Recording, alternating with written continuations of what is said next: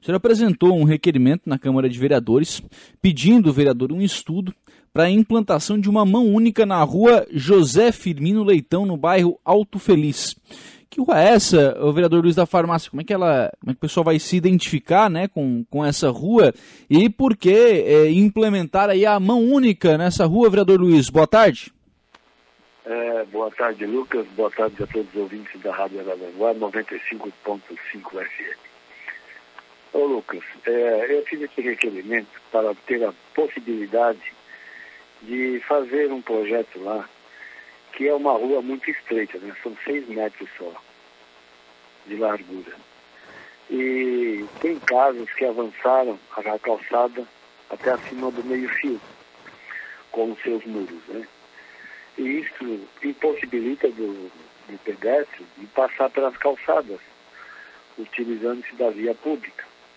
E como tem muito automóvel estacionado, não tem como passar três automóveis. Uhum na, na rua. Sim. Então, a possibilidade de um estudo para vi, viabilizar uma mão única é, se torna necessário, já que é uma rua estreita, né? Sim, aí uma rua estreita com uma única sobraria espaço tanto para estacionamento quanto para os pedestres, né? Exatamente. Uhum. Porque não tem outra forma de fazer a vida. Vamos, vamos dizer, uma mudança tem um edifício na entrada da rua, da, da rua Estóquio de Souza, para a rua José Firmino Leitão. O caminhão estaciona ali, ponto, nem para um lado nem para outro. Né? Uhum. Possibilita a viabilidade e o tráfego de, de, dos carros ali. Sim. É, e aí, querendo ou não, né, vereador, o, o morador acaba sendo prejudicado com, com esse alto movimento, né? Exatamente, não tem como manobrar o seu veículo para a entrada da sua casa, na sua garagem. Sim. Não, aí fica impossibilitado, esperando que, que o outro carro passe ou, o outro tire do, do, da vaga e ponha mais adiante para entrar na sua garagem. Se torna difícil. Me pediram, né? Se não podia fazer um, projeto para viabilizar uma única. Eu disse, não, eu entro com requerimento e a Secretaria de Trânsito vai viabilizar se é possível ou não fazer esse projeto. Né? Sim. A rua ela tem saída, vereador, para né, o pessoal conseguir circular pela mão única? Sim, tem como sair. Tem, tem saída pelo. Ele sai da rua Rua Estoque de Souza, na José Firmino Leitão e sai na 15 de novembro. Uhum. É, aí consegue. E no meio da quadra tem um. A, a continuação da Capitã Pedro Fernandes, que sai na rua Walter Berizoni, né? Sim, sim. E aí acaba que por ali o pessoal consegue entrar e sair, enfim, com, com apenas com a mão única, né? Exato. É, consegue ser, ser viável. Bom, a, a, ideia agora é acompanhar o trabalho do departamento de, de obra, de trânsito da prefeitura para fazer esse estudo, né? Exatamente. Essa é a minha, a minha intenção de entrar em contato com a Regina para que isso aconteça Sim. o mais breve possível, né?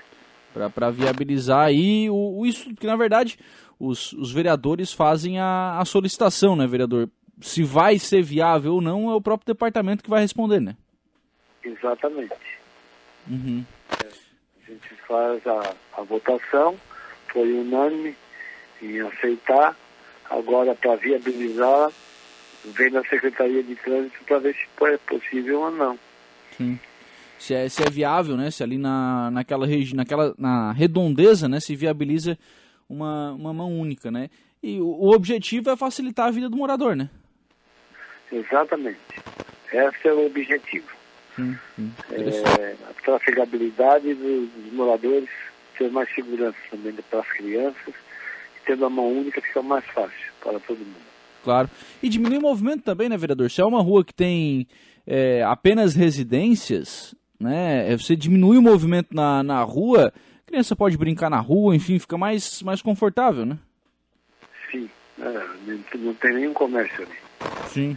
É só residencial mesmo. Hum, daí acaba ficando mais é, confortável aí pro, pro pessoal poder fazer esse. Né, manter essa, essa, essa rua em sentido único, né? Sim, sentido único. Uhum.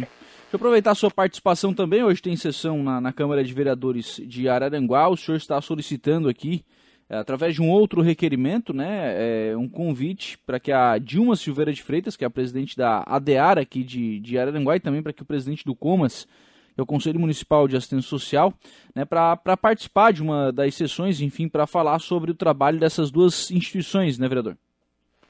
Sim. É, estou convocando agora né, solicitando a sua presença na Câmara, para dar mais, uh, reforçar que nós precisamos de acessibilidade para todos com deficiência física, né? E esse projeto já está na Câmara para ser votado, né? Uhum. E eu acho de extrema importância, porque já que a pandemia pegou só os que têm locomoção normal, ou pegou também quem tem deficiência? Uhum se vai, se vai é, como se diz, é, onerar o bolso de, de só quem tenha a mobilidade correta ou quem precisa de mobilidade de, de um cadeirante ou de muletas para andar.